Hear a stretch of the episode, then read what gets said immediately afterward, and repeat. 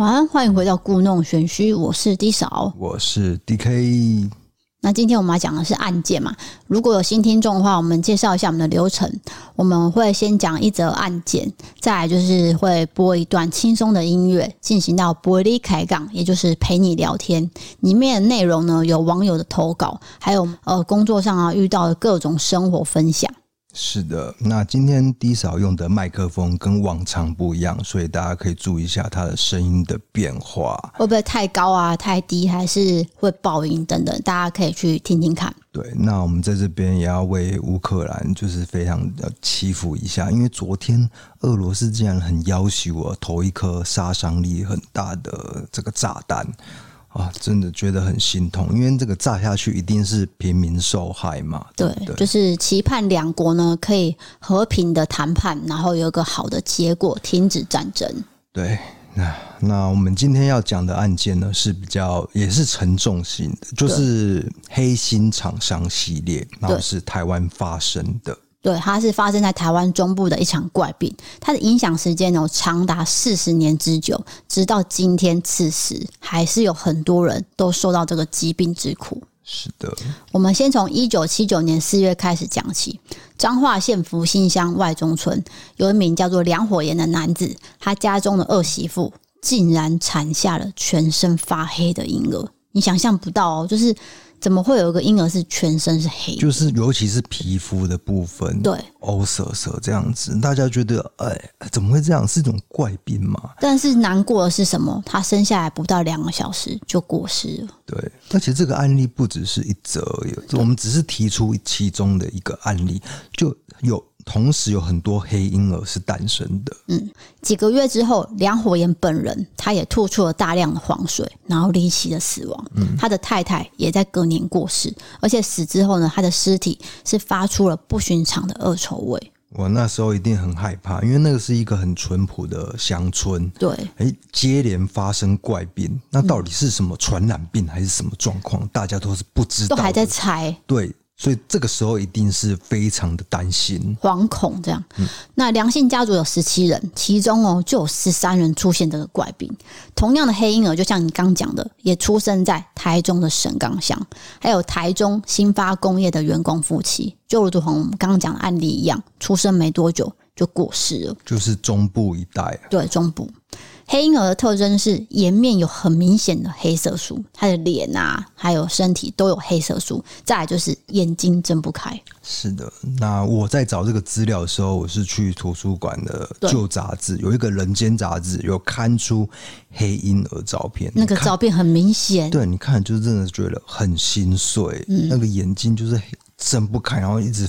分泌一些油物了。嗯，有些黑婴儿其实是幸运长大，但是可怕的是毒素还是留在他的身体上。对，他的表皮呢有明显的粗糙现象，指甲呢是凹陷进去的。嗯，这时候呢，另外一个状况就发生了，有一间学校的老师跟学生都出现了非常严重的皮肤病。那这间学校叫做惠民学校，它是全台湾第一所为视障生设立的教育机构。学生的脸上跟身上呢出现了黑色痘子，大大小小都有。那一开始老师会以为说是不是学生长青春痘，但是他们年纪都很小，不到五岁。就是问题是连五岁的小朋友都长，那不可能会是青春痘嘛？而且这些脓包哦，又痒又痛，嗯，挤破的话会流出那种白色的油脂，还会散发恶臭。对，它是一个臭味。过了几个礼拜，情况都没有好转。甚至学生的脸上还长满了黑色的分泌物，嘴唇呢脆弱干裂，手指甲发黑了，是症状就一一的浮现出来。有些学生呢就带去给皮肤科看，但是医生讲不出个所以然，他们诊断不出个很明显的什么疾病。应该说是这个疾病是前所未见的，所以他们不知道该怎么办。对，即使给了药膏，哎。也没有看出擦出来有什么效果。对，那本来以为说是哦，校园住宿卫生没有做好。不过呢，罹患怪病的师生人数从十多人迅速窜升到一百五十人的时候，校方就认为说这应该是集体性的，可能是学校吃的方面有问题，所以呢就立刻封存了校方的食物、食材还有食用油，然后再主动送去检验。台湾的中央卫生相关单位。把这些简体呢送去化验，看是不是农药，还是我们曾经讲过的汞中毒。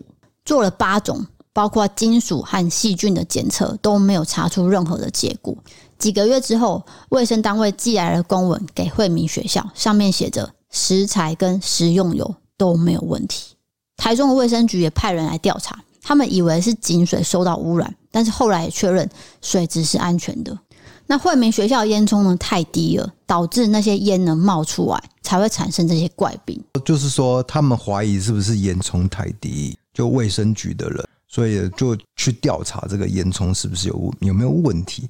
所以那个校长就是把烟囱做加高的动作，但是这怪病还是没有停止，师生哦就一个一个的继续冒出黑痘痘。对。所以根本就不是，我们就把这个烟囱的因素给它排除了。那另一方面，惠民学校董事长，同时也是台大医学院生化研究所主任董大成教授，他就来学校巡视，一看他吓了一跳，怎么全部的小朋友都长满脓包，而且还带着几个患病的孩子，就到台大医院去就医，甚至组织了一个内科、病理科、皮肤科，还有工卫系的专家团队呢，来研究这个怪病。但是还是找不到原因，没有错，因为他们完全不知道这个病是怎么样状况，于是呢就跨科，就是跨科别一起来调查，对，去研究。可是因为这个病真的是无从查起，嗯，就连那个台大的校董都没办法找出来。这种诡异的皮肤病呢，不只出现在惠民学校，还有台中彰化一带，很多人都有相同的症状。那台中的庆阳纺织公司也向当地的卫生机构反映，哎，员工之间也发生这种怪病。对对对，就是那边都是工厂嘛，那工厂就大家都一起吃东西的，对，所以呢，很多员工也是并发这种怪病，然后尤其是那种。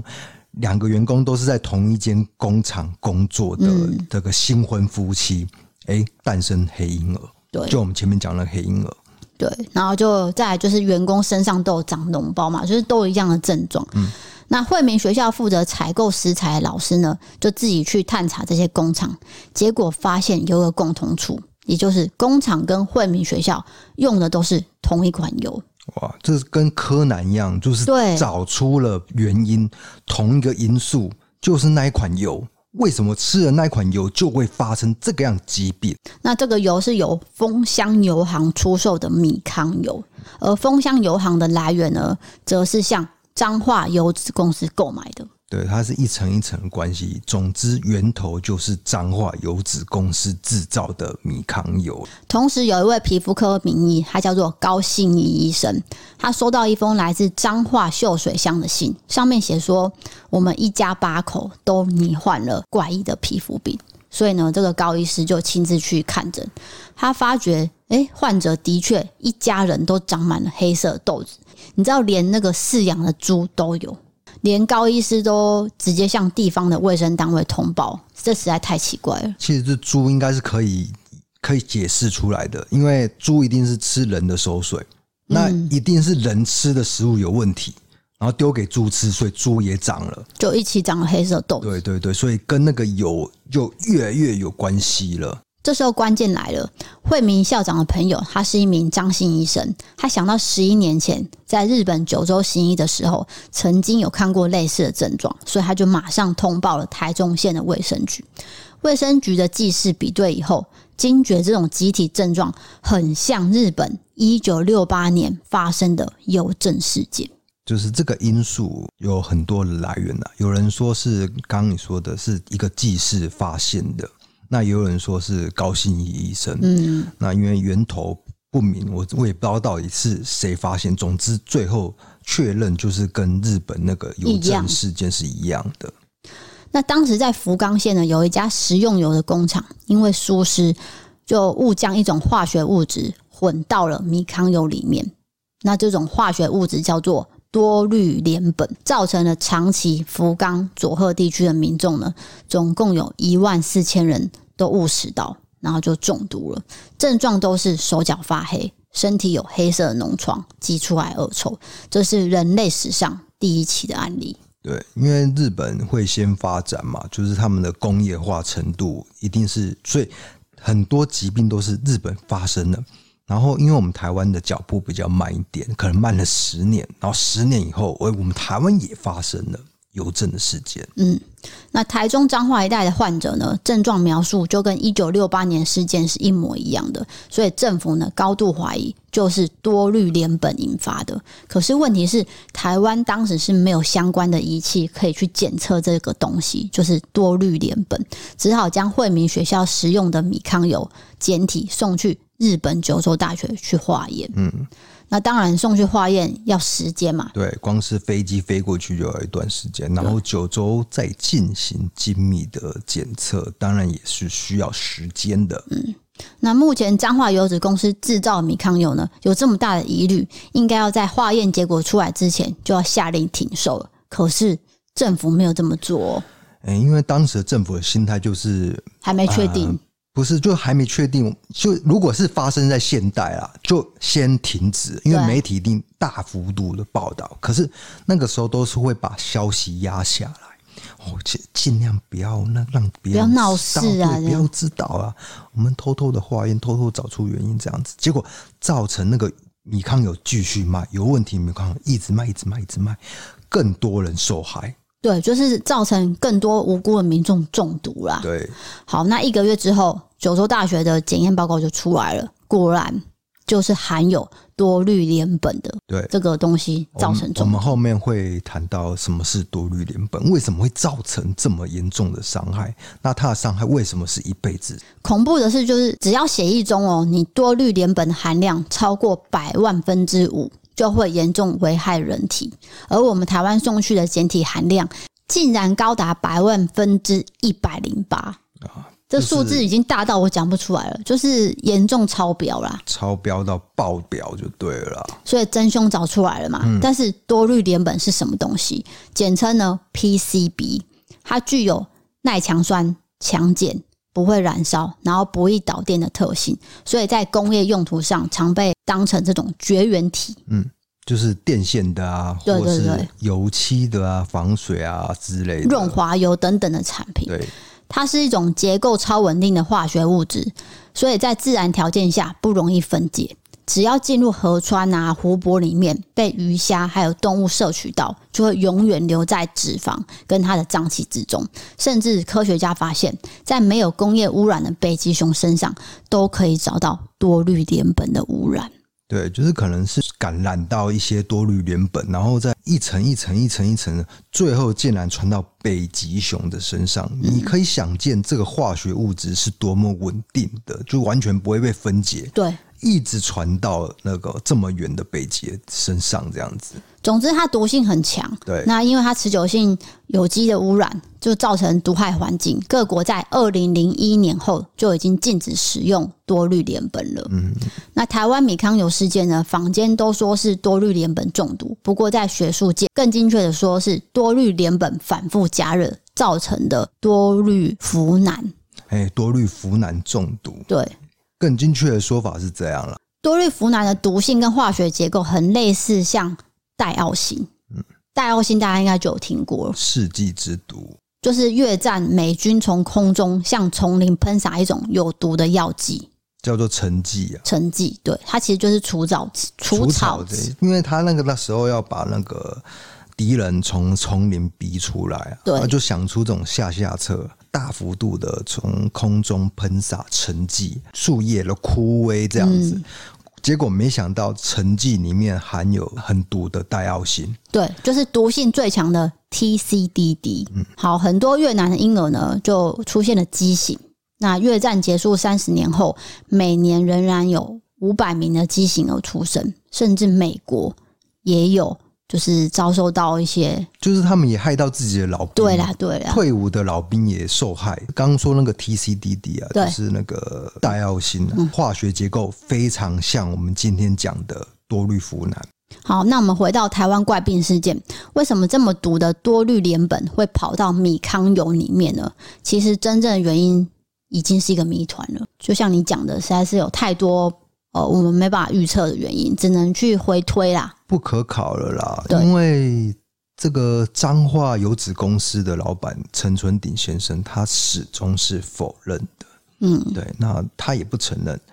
那所以就是有两个因素嘛。对，第一个就是管线外泄。对，就是米糠油在制作的过程，它其实有个味道。那有一个步骤呢，是需要脱臭进行加热处理。那彰化油脂公司就把多氯联苯当做加热的媒介，蛇形加热钢管突然呢就不慎破裂了，那多氯联苯就外泄混入了米糠油里面。对，这是原因之一。对，那第二个原因是油桶。三立新闻在二零一九年呢追溯事件源头，他们访问到事发后回收问题米糠油作为工业用油的厂商张伯和先生，他说，当年的彰化油脂公司收购了炸锅泡面的废油，为了节省成本，这些废油呢其实都装在二手油桶里面。问题就是出在这些油桶呢已经装过多氯联苯了。所以整批废油呢拿回油厂精炼，油槽呢也遭到多氯联苯给污染。就是有这种两两种说法就对了。对对对，不管是哪个说法，彰化油脂公司的老板陈春挺先生，他就是应该要负责整起事件的人嘛。不过他再怎么狡辩，调查人员后续呢也的确在工厂的土壤验出大量的多氯联苯，彰化地检署火速呢就将他收押了。一九八零年二月。彰化地方法院就判处十年有期徒刑，重罚他一亿三千万。但是在赔偿方面呢，陈春婷的财产早就已经转移给其他人了。对，就是说发不到半毛钱，嗯，那受害者也拿不到半毛。对，那他也没有关几年，就因为生病呢获得这个保外就医。不过他最后还是因为生病过世了啦。那所有吃到毒油的受害者呢都没有得到一句道歉，还有任何的赔偿，求偿无门。他们也没有想到，这种毒素会在他们的体内存在一辈子。对，简单来说就是说，陈春鼎先生他没有受到任何的惩罚，惩罚很快就保外就医。保外就医以后，虽然他最后是病死，但是他有被惩罚到没有？那他的财产有被扣押吗？没有，没有，都已经移转完成了。非常的可恶。嗯，好，那多氯联苯中毒以后，过了八年，其实它在血中的浓度呢才会下降一半。过了二十四年，患者体内的多氯联苯还会超过一般人的七倍，多氯呋喃呢则是超过了八十倍。那这种毒素其实是一种环境荷尔蒙，会影响到下一代。这也是为什么患者会生出黑婴儿的根本原因。油症患者可能你患的疾病，男性方面可能是肝硬化。或是慢性的肝炎，那女性的话可能是糖尿病、红斑性狼疮以及记忆力衰退。以上是证实的症状、病状，还有各种大大小小的病状，在医学界都很难去举证。主要是说多氯联苯与多氯呋喃已经彻底破坏人类的身体系统，所以才会有这种疾病产生。那许多慢性病是逐渐酝酿的嘛，十年后才开始出现症状，甚至长达四十年。有些是细胞突变，然后演变成癌细胞。那目前医学界对油症没有任何有效治疗方法，患者就像根本就是被判了无期徒刑，你就是一辈子在这种多病的身体里面生活着。对，那那个无期徒刑，就是说你的身体就是一个监牢，对啊，对，你的灵魂哦被困住了，嗯。那一九八六年，日本的邮政事件爆发的时候，日本政府呢只花了一个半月就找出原因了。但是台湾政府却在日本事件十一年后发生时，惠民学校其实早就是在一九七九年四月就跟政府通报了，可是他们却多花了半年的时间才找出了多氯联苯，让无辜的民众。又多吃了半年的毒油，就是刚开始有说有怀疑的时候就应该要禁止，但也没有禁止。对，就像你讲的，就压下来，压下来这样。对。那虽然事件主因是黑心厂商所造成的，但是像邮政这一类的公害，其实应该秉持着无过失主义的精神，主动出面维护他们的健康权。所以呢，台湾当局有发所谓的邮政卡，可是这张卡在看医生的时候呢，会遭到歧视。而且邮政卡其实实际的协助并没有那么大，那单单只有行政上救济，其实对疾病产生四十年的邮政患者是严重不足的。长时间下来，有很多人呼吁要透过立法来从法律层面协助他们。终于在二零一四年，立委林淑芬提出了邮政受害者救济法，然后在二零一五年一月二十二号，立法院也三读通过了邮政患者健康照顾服务条例。他们在社会上状况。终于有一些改善了。不过，就如同我们刚刚讲的，再怎么补偿，这种四季毒素还是会留在身体一辈子，而且会透过胎盘传到下一代、下一代、下一代。是的，那我补充说明一下，就是可能会有一些听众觉得疑惑，哎，为什么？是这个黑心厂商造成的，跟政府没有关系。为什么政府要主动花我们纳税钱去去做一些补偿？因为这个事件是很有可能会发生在任何台湾人的一个身上，就是我们应该要分摊掉这种风险，你懂我意思吗？嗯，对，就是说这个东西，这个出包的有出去以后。也有可能发生在南部啊，万一今天是南部的公司的话，然后移到北部啊，对，反正整个台湾都有可能。对对对，所以呢，我们应该是秉持着这样子一个精神，所以我觉得这个最后法律是层面有顾及到是比较好的啦，就是说有有照顾他们呐，对啊，这是真的是一种公害啦。嗯，今天的案件就讲到这边了。其实这个真的是很沉重的一个事情了。对，可是还是要让大家知道这件事情有存在过，因为其实我相信很多人应该不知道。对哦。那接下来就进行到我们下一趴不利开杠的时间。对，会有比较轻松一点。就大家的心情还在讲话，不是？可能他上班觉得很忧郁。结果还听那么沉重的事情，然后听到你的声音更忧郁。我先讲一下，我现在用的麦克风是美国 Blue Spa SL 的麦克风。那这个声音其实听起来应该会跟之前的有些不一样，就是会比较细腻通透，然后增加这个清晰度，它会减少桌子或房间的杂音。如果你今天准备要录 Podcast，加入这个 Podcast 行列。还是实况组啊等等的，你可以参考这一支。对，这一支呢有一个电容式的收音头，还有特制的仿真架。那有兴趣的可以点文字资讯栏，现在呢都有在卖哦。对，那这个东西我们不是业配啦，因为他有寄这个产品给我们用啦。对，我们只是分享介绍一下。对，但是他少寄了那个那个防那个什么防喷架，所以可能今天低少有一些音会爆爆的。我我我担心呐，呃，应该是说防喷架要另外购买，对。对，可是他忘记寄给我，对对，就是没有，所以今天的声音如果真的有听到几个爆音，那只是因为我们没有装防喷架的缘故，不是说这支麦克风比较不好。对，你仔细听我的声音，其实真的有些不一样，我觉得有比较清亮一些，对，可能很适合你，因为大家都会反应嘛。好的，今天这个。介绍完商品了，先来谈一下我们先前哦，因为身体很不舒服停更的事情。那还是有很多人呢在关心你与我的身体状况，所以你可以先讲一下。就是一尾活龙啦，没问题啦。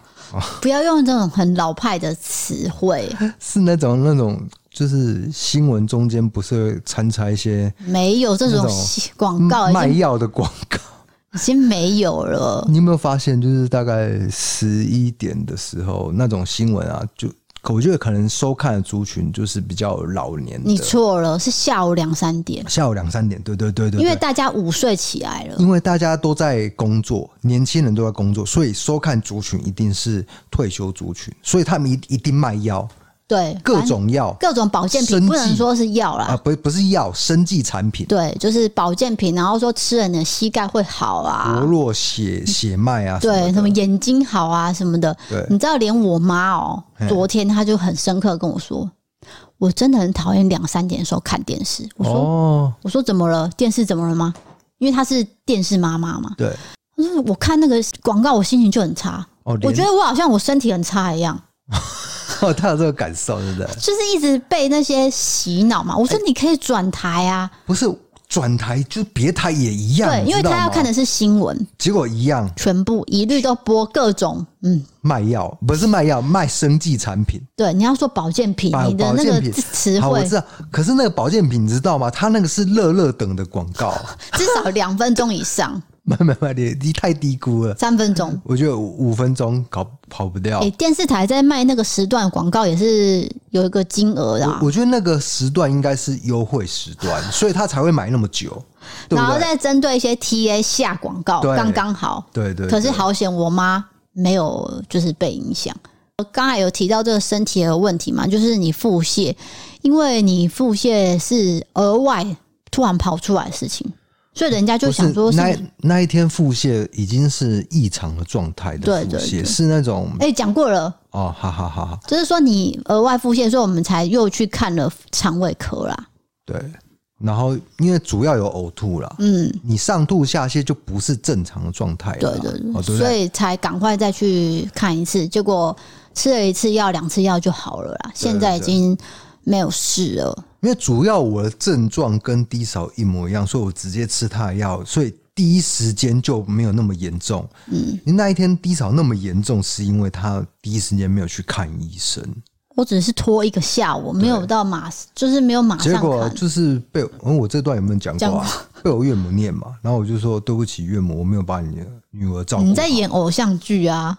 然后你知道吗？他两行清泪掉下来。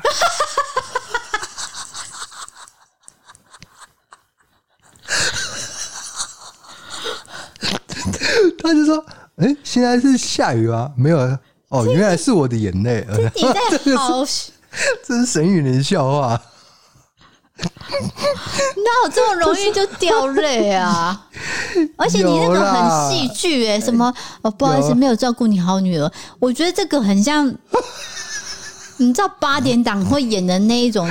我就很会讲这种话啊。你很假。” 对不起，没有把你的女儿照顾。算了啦，我妈她有听进去，开心就好了。她还跟别人炫耀，还有她说我我女婿竟然讲这种话，那我觉得很感动。为什么发出猪的声音？不是，不是，重点是他跟别人炫耀，我我才觉得奇怪。我我不知道为什么，就是那天我灵机一动要讲出这样的一个。一个台词，我先各位讲，D K 是一个，那你就是一个很现实看利益的人。当你发现你的利益即将往下滑，你就会做出一些很夸张的行为，包括你刚讲那句话。不是啦，我是说真的，你今天怎么样？你看又来了。你爸妈会不会怪我没有把你照顾好？会啊，哦，一定会啊。这个是意外，又不是你打我造成的。你在讲什么啊？不是，他的意思是说你太慢就医了，我可能没有注意好你的状况，所以我我会有点内疚啊，所以我才才必须挤出这个台词，赶快挽救一下。我其实看不太出你的内疚，可是我有看出你有担心。应该这么说。那我跟我跟你讲，因为那一天你发生状况，不是一直呕吐。对。哎、欸，不是、啊，是拉肚子啦，一直腹泻，还是一直呕吐？我是吐，啊、一一直呕吐，而且吐黄色东西。对。但是你因为你的习惯是，就是说把我推出去房间嘛，因为你你想要一个人工作，我在工作啊。对，你想对，所以就是说我没有看到说你。吐到那么严重，所以才会拖那么久。你好像搞错，我叫你进来的时候，我都还没吐哎。啊，我也忘记那天反正是怎么样了，反正就是我必须求一个自保啦。万一你你怎么又来了，又在自保。哎，我先跟各位讲，就是虽然我们打 BNT 是这个反应，可是你也不能确定是因为 BNT。所以如果大家有预约疫苗，不要担心，不要害怕，因为每个人的反应真的不一样。真的应该是肠胃性病毒啦，上吐下泻，有好多人都没有症状，就是顶多就是酸痛，然后发烧。并没有说严重呕吐或是严重腹泻，有些人呐、啊，我记得有几个网友回复嘛，他真的是有呕吐，可是那真的很少，所以大家呢，第三季还是如果你有预约的话，就还是去打，你没关系啦。对，但是也是有些人的概念就是他不想要打疫苗哦，那我们这边也也尊重，也尊重，也尊重。对，对因为我这边可以讲这个吗？可以啊，你讲啊，就是说我妈有一个。很好的朋友，他的哥哥跟大嫂在打完第一季莫德纳之后，对，相继隔一天就过世。哎，可可是不能说有正相关联哦。对对对对，我要先讲，他们有慢性病，对他们有慢性病，重点就是慢性病。然后他们两个打完，你知道吗？就是那个阿姨，她不知道自己哥哥。会因为这样过世，就是突然间过世，他也不敢跟其他兄弟姐妹讲，因为他怕大家不敢去打疫苗。真的是在办丧事的时候，你知道其他人才知道说啊，大哥过世了，大嫂过世了，然后大家因此真的就不打疫苗了。哦，就是听到这个，全家人都不打了，就是好像有人打第一剂就再也不打了。哇，你讲那个很敏感的话题啊！你不是说叫我可以讲吗？我不知道，不知道你会讲那么敏感。哦，那再次强调就是说没有，我们还不清楚，就是到底有没有直接的关联性。对，哦，对不对？算了，我整段剪掉。我，不想讲，我一直在把场场子圆回来，因为你知道有一些运动员他坚持不打疫苗，他们有他们的理由。那因为还有哎、欸，篮球员也有啊，哎呀，那他们担心的点都是，就是有一些人对不对？哎，就是反反疫苗这一派也是有这样的概念，嗯哦。好的，疫苗这一块就讲到这边。我们只是在谈我们自己的身体状况，不是在聊天性的、聊天性的、聊天性，真的没有很对对对。对，因为我们现在没有带任何风向，哇，真的是不是？因为我们现在听众越来越多，然后有很多各种不同的听众会把我们的话扭曲。我我刚刚讲这段真的是冒冷汗，我才抠手嘞，哦，太敏感了啦。不是，希望大家用一种谐趣的角度来看我们的聊天。我现在呢，已经决定把我们的节目归类为喜剧，而不是真实犯罪。我也觉得，因为我想要转型了。因为大家一直把我们的案件的事情就是扭曲，然后说我们讲的不好，还是不够专业什么的。可是我们真的是不专业的人啊！我们本来就是路人，在做 YouTube，然后在做 Podcast。就是大家把它放大来看的时候，我们不专业。就是你用专业记者的，对对对。因为如果你要看这种很深入的探讨，应该是看那个陈丰德先生的，或是阿善师啦，或是阿善师，对对对节目啦。那因为我们后面有一些聊天嘛，他们没有聊天，所以我们其实应该归类为喜剧。对啊，就是瓜吉那一块，真的真的很认真在想要。转掉这个型，这样对我可能会从真实犯罪那个行列拿掉，然后移到社会文化跟喜剧，还有嗜好。对，从今天开始，各位，我已经不做真实犯罪。真实犯罪，对我真的觉得，我是说类别哦，嗯哦，那所以大家对我们的那个文字不要去咬定说，哦，你讲错了，你这样子。等等等等哦，我已经收到好多这个，让我觉得会想要后退，不是后退啦，退缩啦。对啊，就是压力很大，好累啊，对啊。好，那因为还是有很多厂商支持着我们，所以还有很多听众不断每个月支持我们，所以我们还是会继续做下去。我只是说类别要转型。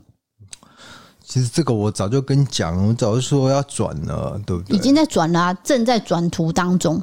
好，接下来我们进行到这个。网友投稿了，有些投稿好久没有讲。那今天这一位呢，是来自彰化的女生，她叫做二。她说：“我是一位读理工科的女生，一直以来都很习惯周边有很多男生多于女生。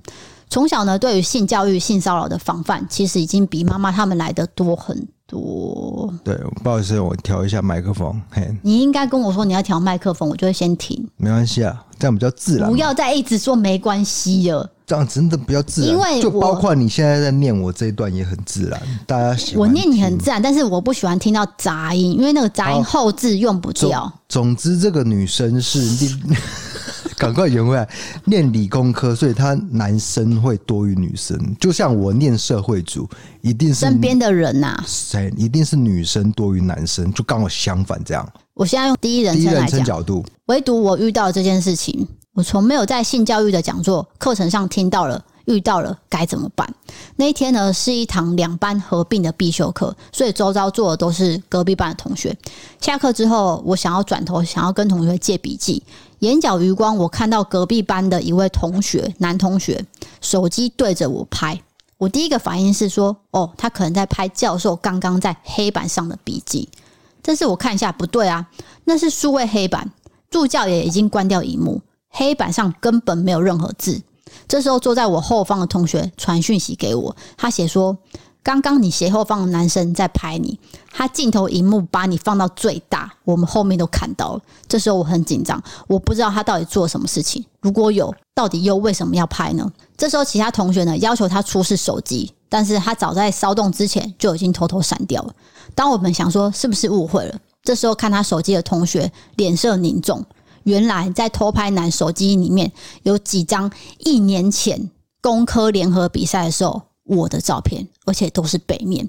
再来就是都是一路尾随式的排法，那种害怕、恶心感袭来，我真的忘不掉。后来陆续我报了教官，也开了新品会，这也是此生我感受到被检讨的感觉。教官觉得我小题大做，也怀疑我是不是穿着暴露。但照片的穿着明明就是长袖衬衫跟长裙，性平会觉得我没有实际的证据，事情就这样默默结束。后续对方也依旧和我一起上同个课程，也过得很好。只有我很害怕再去上那堂课，虽然不是直接性的性骚扰，但是我从此对于镜头对着我这个行为，我非常害怕。现在我身为教育工作者，我很重视这块教育，我常跟学生宣导，当发生这样的事情，一定要举报。而绝对不是告诉我们小题大做或是穿着暴露，检讨被害者不是对的事情，要尽早告诉大家，才可以防范有下一个受害者。谢谢 DKD 嫂听我的分享，也希望这世界不要再发生这样的事情了。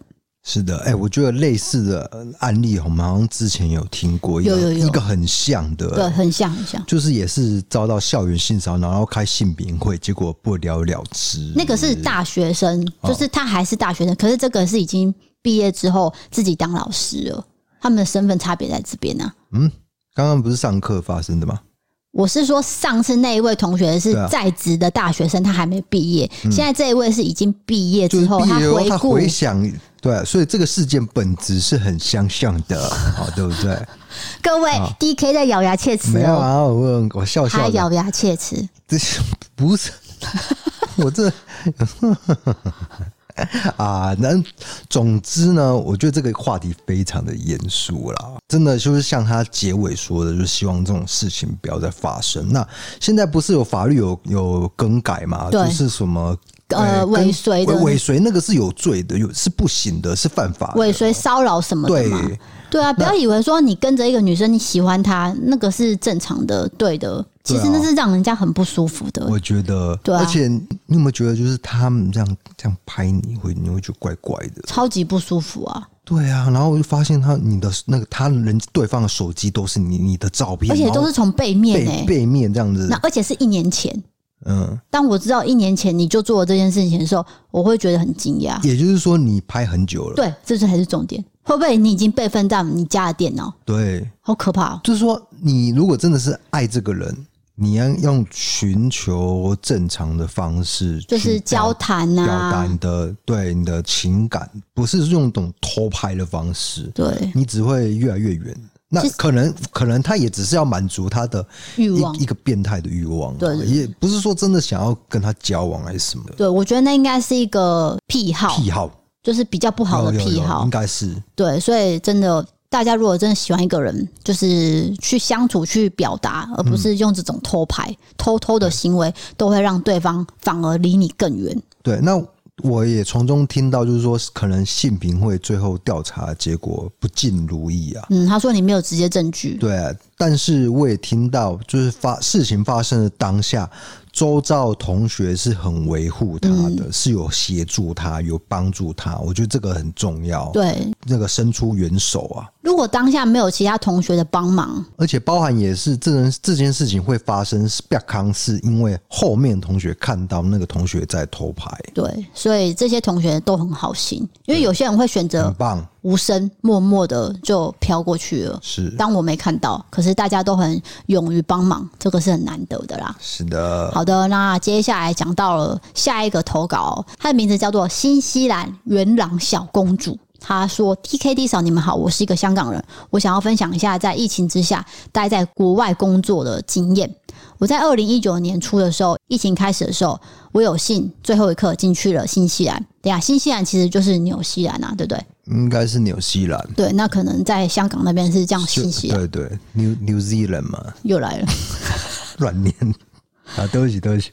那我一到之后没几天，就整个封城了，好不容易呢，挨过这段期间，可以去找工作，也有朋友介绍，我就很快找到工作，顺利开始这边的正常生活，体验工作假期的时光。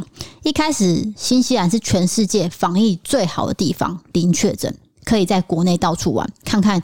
各式各样的美景，很多其他国家的朋友以为全世界疫情这么严重之下，在新西兰还可以不戴口罩到处玩，好幸福。但是我个人觉得，其实不是。待在国外久了，就会想起自己的家里，而且我发现我身体出现了问题。我也不知道去哪里找医生，我也不是本地人，所以找医生呢超级贵的。还有感觉卡到音也不知道怎么解决。挂号，我本人是相信佛教庙宇那些的，但是国外都没有庙宇。所以等一下，等一下，所以他、嗯、他在纽西兰卡到阴，他觉得自己卡到音，就可能精神不好等等的。嗯、外国的鬼啊，对，外国鬼。OK。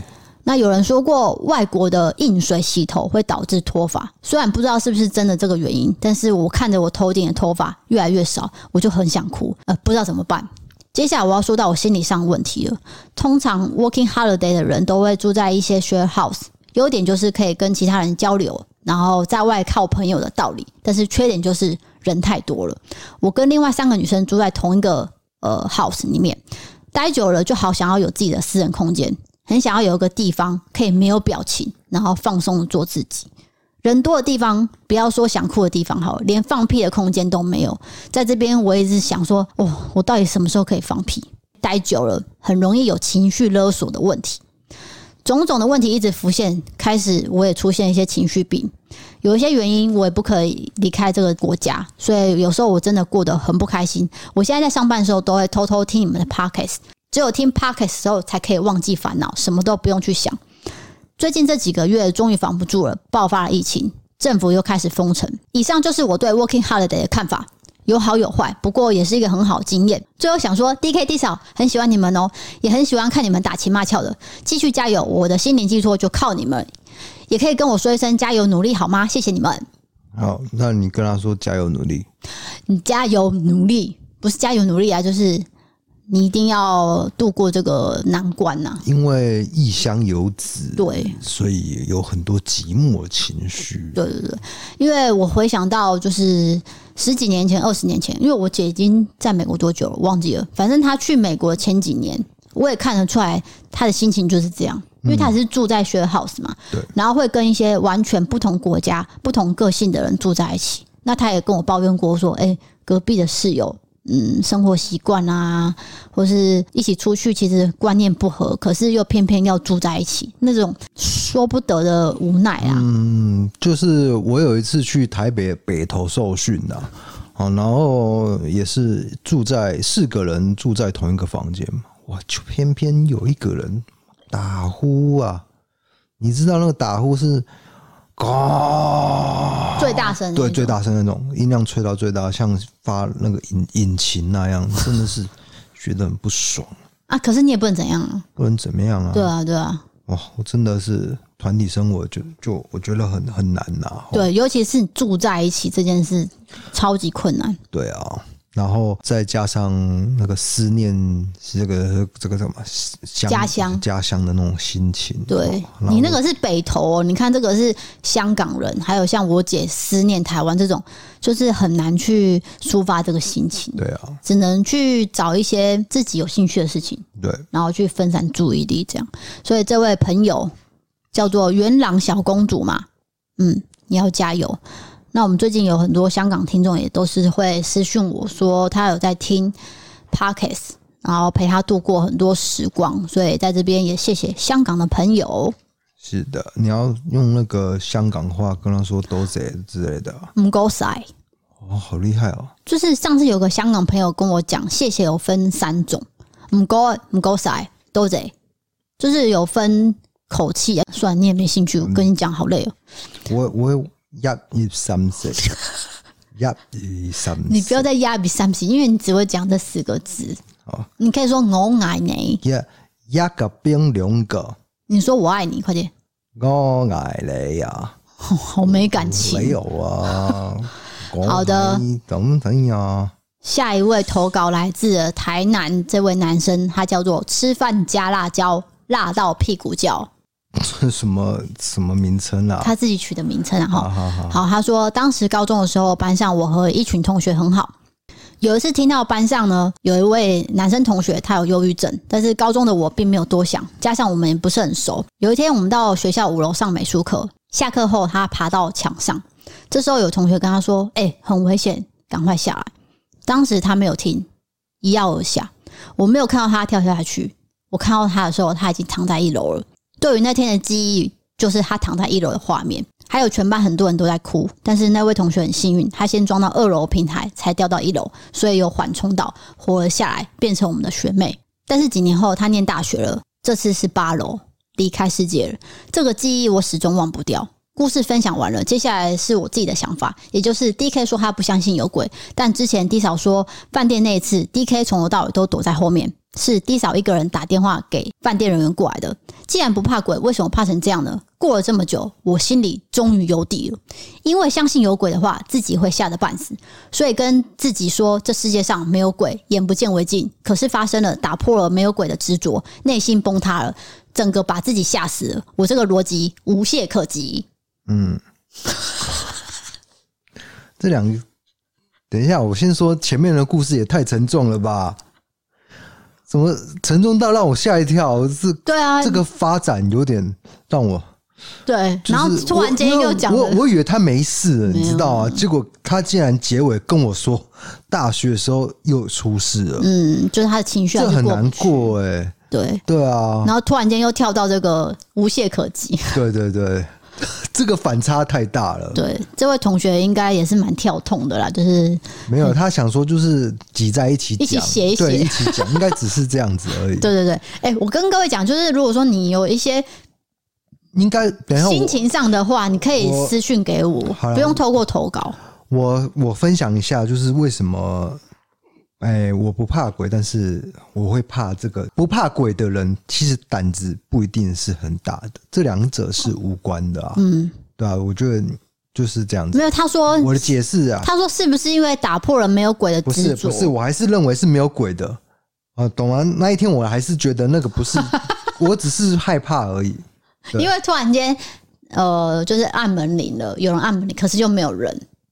我我只是在演，我也不是说真的害怕。这一趴已经讲了很多次，你你一直在演，齁，大家都知道你没有在演。我是在开玩笑的啦，因为你有没有在演，我都很清楚。我跟你讲，那个时候是怎样？我我讲一下整个脉络，因为有些听众是听不清楚的。那个是我们第一次出外旅行嘛。必须在过程之中让你觉得有一些呃情绪起伏啊，记忆点，或是对记忆点，或是觉得这个人很好笑，啊，还要我帮你讲，所以是，所以当发生那个门铃坏掉，我们住宿的时候，突然半夜十二点门铃一直叫，因为门铃坏掉，所以我就假装有鬼，这样就演了一出戏。好了好了，那结果被你讲成说我是在怕。是是在害怕，你要不要信？如果那天有监视器的话，你的脸有多惶恐？没有啦，那你看到也只是我在演呐，所以我根本就是不会怕这种这种东西啦。哦，其实如果啊，你还没讲完啊，我讲完讲完讲完讲完。其实平常生活中，包括蟑螂，没有没有狗，然后鬼，全部都是往我这边推，推过去，推过去，推过去，这样。我很谢谢你，就是。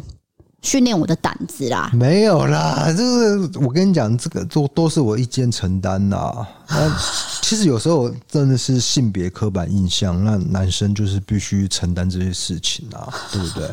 那也没办法啊。我们去过义大鬼屋，你也是躲在我后面啊？啊，没有义大鬼屋，你那个真的很夸张。哎，那真的很可怕哎。那个你怎么吓成这样啊？那那只是小朋友的玩意儿。哦，你说义大鬼屋是小朋友的玩意儿，那大人是玩什么？不是啊，那个是你知道，我们进去的时候，后面是一群学生，是前面，啊、我们跟在他们后面。你既然躲在学生的后面啊，不然嘞，这是他排好的队伍啊。疯了、欸，他规定十个人一起进去啊，我只能排在后。你好疯哦！你不要再吵了，你在里面也叫很大声哎、欸。我没。我没有叫很大声，你坐海盗船也叫很大声啊！啊，不，那个掉下来那种掉落感，你当然用叫的宣泄出来啊！当然是，而且也是制造一种效果，又来了，制造一个记忆。你怕的东西其实比我还多。我没有，没有，没有，没有，没有，没有，没有。那我所有的事情都演出来的。好，谢谢。那接下来讲到这个赞助的朋友了。第一位是来自 ECPay 的，他叫做吴正川。他给了一笔金额，可是他没有留言。那在这边还是谢谢你，谢谢你正川。接下来是陪跑，他叫做 K C 利，应该是香港或者新加坡的朋友。他写说：“D K 好，D 嫂，我是 D K 粉，挂号希望 D 嫂不会伤心，让 D K 暗爽一下。很喜欢你们在节目中的互动，特别是 D K 讲干话，还有猜听众的名称的意思之类的。”能感受到 D 扫翻了无数次 DK 的白眼，辛苦了。懒得打字了，留空间给 DK 发挥创意。希望 DK 可以自己添加一些称赞自己的话哦，谢谢。他说是 DK 粉，就感觉好像 是在没有。你知道他在期待你就是猜他的身份啊、背景啊，因为你不是都会在猜吗？请猜，开始。这个一定是男生啊，这个我觉得是男生。真的假的？对。好，KC 力，请你有空再回我。KC 力嘛，哈。然后，我觉得他应该是诶、欸、中部人，对。等一下，你知不知道我讲的是 PayPal，是国外的。哦，不是啊，我我说错了，他应该是马来西亚人，对，马来西亚中部那一边的、啊，对，你知道。你等着被骂吧！你 没有没有没有，然后或我我曾经有去过印尼啊，哦，那也有可能是印尼那边的华人，印尼那边也有很多华人。我有去过雅加达。好啦，你去的地方少之又少，硬要在那边炫耀。好了，KCD，谢谢你的这个赞助，因为你的金额也是蛮大的，所以真的很谢谢你。那，那我必须说，雅加达真的是很多塞车的状况啊。大家知道印尼的交通不是很好，好不好？对对对对，好，那 K C 力不知道你喜不喜欢他这一段很没有创意的发话，有时候他挤画出来真的是很累哎。好好，接下来是 Apple Podcast 评论人，这位朋友叫做松露薯条，他写说辛苦了，D K D 嫂你们好，很喜欢听你们的 Podcast，因为前面有几集漏听了，所以我回头去听，我真的好喜欢康康嘟嘟的笑话，每次都跟着 康康康康嘟嘟。每次都跟着 DK 一起笑的喘不过气，因为第一次留言，所以我刚刚去看了一下大家都留些什么。我发现有些人在意的点真的好奇怪哦，希望你们真的不要放在心上，尤其是希望 D 嫂不要太在意。最近我也在努力学习这一点，因为我的星座跟 D 嫂一样，我可以体会你的心情。不管做的再好，总是会有人觉得你不好。对，这就是。因为十个人总是会有两个人觉得你不好之类的啦。对对对，那你不能求十全十美嘛。对，那因为我的个性是 C 型人格，就是你要十十全十美，就是就是你不喜欢看到任何的负面。不是，我其实很矛盾哦。其实我从小就是一个很认命的小孩。照理说，你认命的小孩，你可以接受可能负面的批评。对，但是我又不行。我觉得你应该多去读读啦。这位朋友说他很喜欢你读嘟的笑话，多去读一些，可以面临一些压力的，呃，教你负面情绪，对，教你负面阴影技巧的一些。哦，读读啊，要要读读读读这些东西啊，到底要讲几次啊？对，好，谢谢这个松露薯条。下一位两颗星，两颗星啊。他的名字叫做豆腐歪豆腐，然后他名称是写说冷案 cold case，不是这样解释的啦。听了最新一集，听到 D 嫂讲到今天要讲解的是一个冷案，因为他很少人知道，我听到整个觉得不对劲。冷案是逐渐被人遗忘的悬案、未解案件，不是很少人知道的案件，就叫做冷案。括号有在做真实案件，应该都知道吧？尴尬了，希望下次可以听到更正。谢谢 D K D 嫂。P S 听到 D K 说宋智雅有点卑鄙，我直接听成有点卑鄙，超好笑，四个笑脸。我也不太喜欢智雅这一型的，为什么都不读我的留言呢？生气生气，我是忠实粉丝哎、欸。哦，那对不起啊。那现在读到了吗？等一下，那说这个冷案的，其实这个阿善斯就有跟我们讲过，嗯，冷案为什么叫冷案？它有一个冷案重启调查中心嘛，然后小组还是什么的？对，这个我们当然知道啊，我们不并不是说不知道，可是有时候你讲东西会口误，对，就纯粹口误啦。因为讲太多案件，而且加上录 podcast 的时候，其实你要耗掉很多精气神，所以我刚才才说我们要换成喜剧嘛。就是因为我可能会常常说错话，应该说，我觉得我们主打的卖点是在喜剧这一块，就是说夫妻夫 夫妻之间的互动，一些对一些事情的看法，然后还有跟观众的留言互动。嗯，那反而我觉得就是你知道，就是好，那就是这位朋友，就是先跟你道歉，有关这个冷案，我可能真的是口误，但是呢，你说为什么不读你的留言？我不是不读，是因为留言很多，我不可能每一个都去看。就像投稿已经来到一千多则了，我也不可能每一个都去看嘛。对对对，对，所以大家应该要理解这一点。应该说，你不要把我们当做一个工作团队，好像有一个人是专门负责。对，小编，小编。对啊，我们没有啊。有啊，不不是哦我们当然没有，我是说。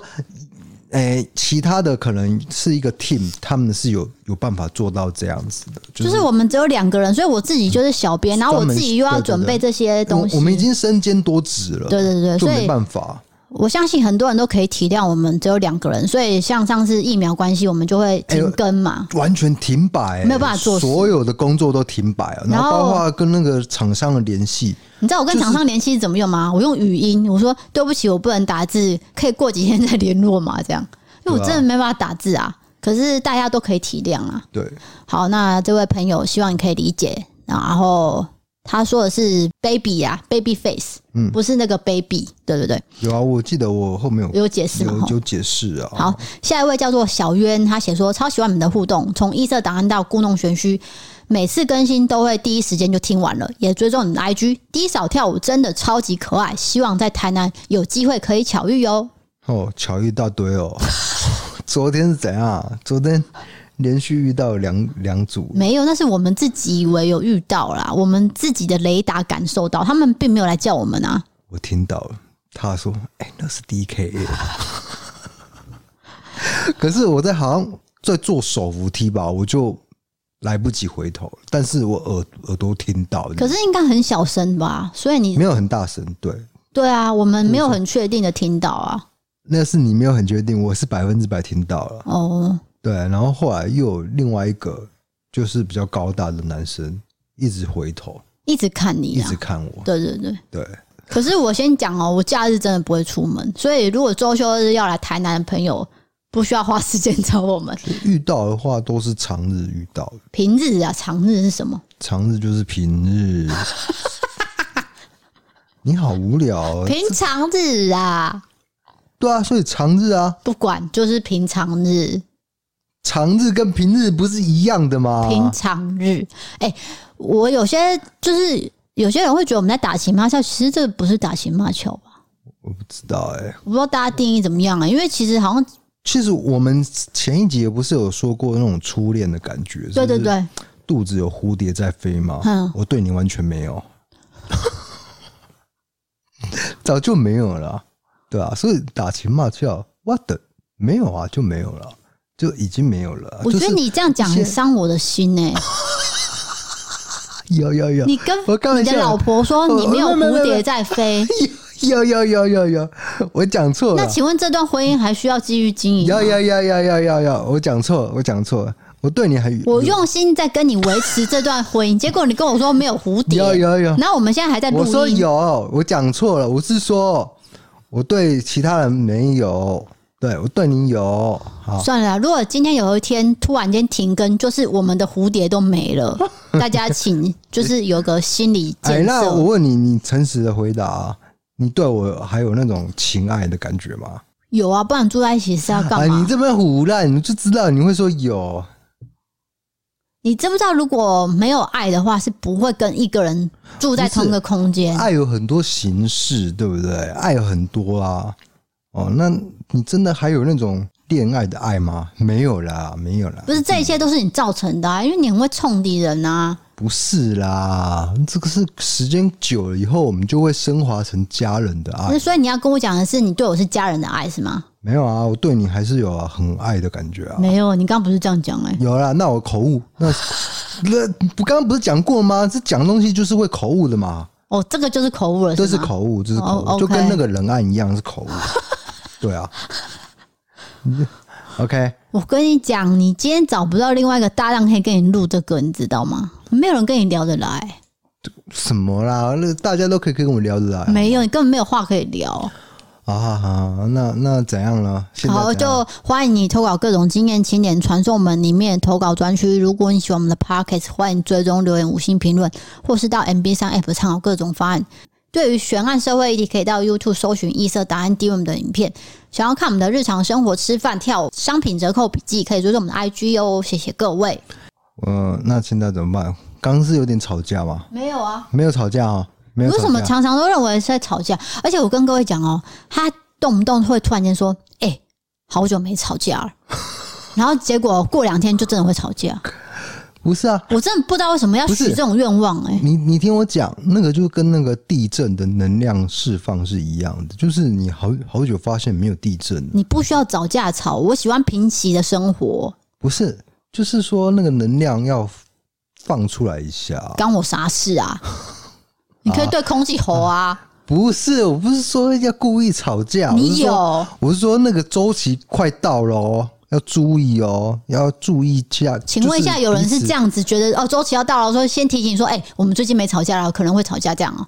对啊，对啊，对啊，对啊。你有病哎、欸！你真的是有病的人、欸，什么病啊？反正你就是。等一下，你听我讲啊！你先，你先冷静的听我讲，就是说，我还不够冷静吗？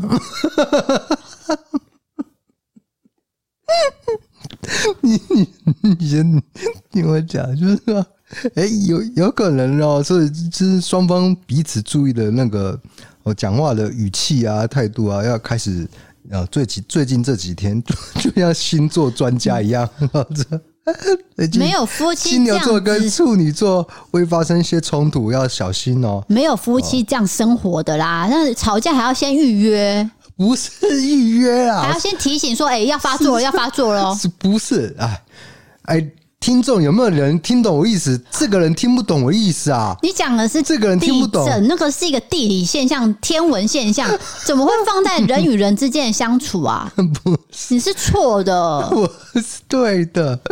我是说，比如说。